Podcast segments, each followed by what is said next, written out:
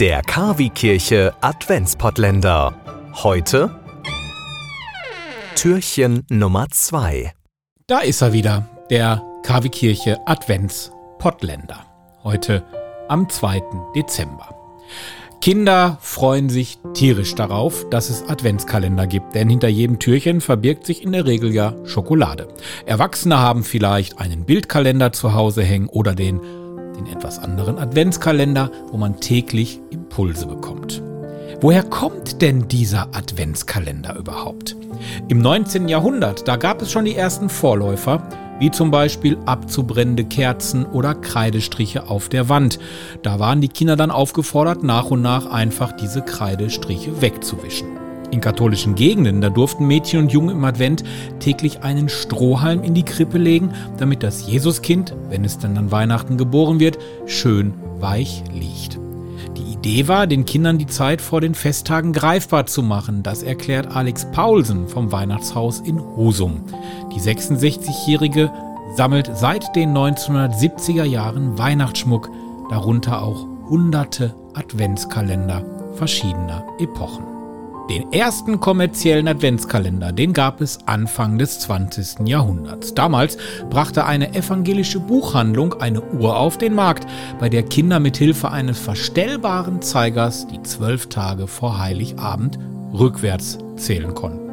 Und 1904 gab dann der Münchner Verleger Gerhard Lang einen Weihnachtskalender mit 24 Bildern zum Ausschneiden und Aufkleben heraus.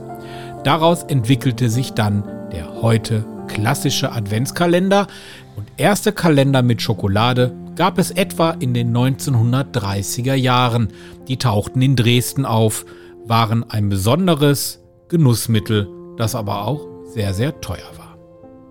Die Idee des Adventskalenders ist heute lebendiger denn je. Es ist für viele Menschen, so Paulsen, eine Tradition und eine Art von Besinnlichkeit, die man in den heute oft so hektischen Alltag hineinbringt. Ja, und genau aus diesem Grunde bieten wir auch bis zum Heiligabend hier täglich diesen Advents-Pottländer an. Holidays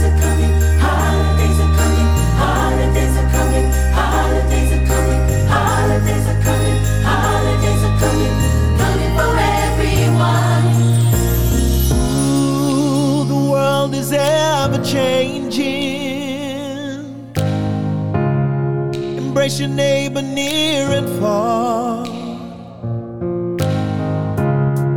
There's a shared understanding in us all.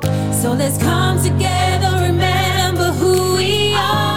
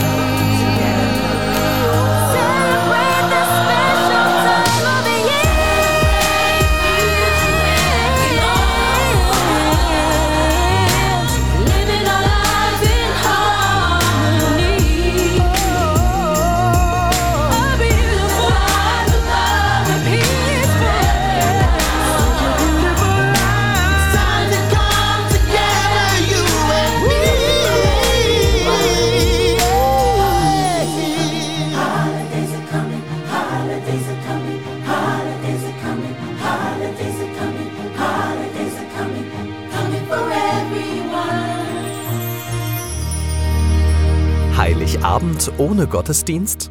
Das muss nicht sein. Wir bringen Ihnen den Gottesdienst in Ihr Radio.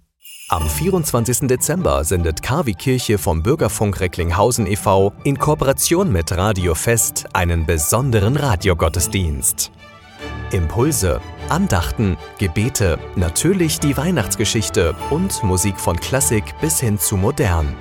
Wir versüßen Ihnen den heiligen Abend. Der Radiogottesdienst startet um 20 Uhr. Wir freuen uns schon jetzt auf Sie. Der KW Kirche Radiogottesdienst. Heiligabend um 20 Uhr.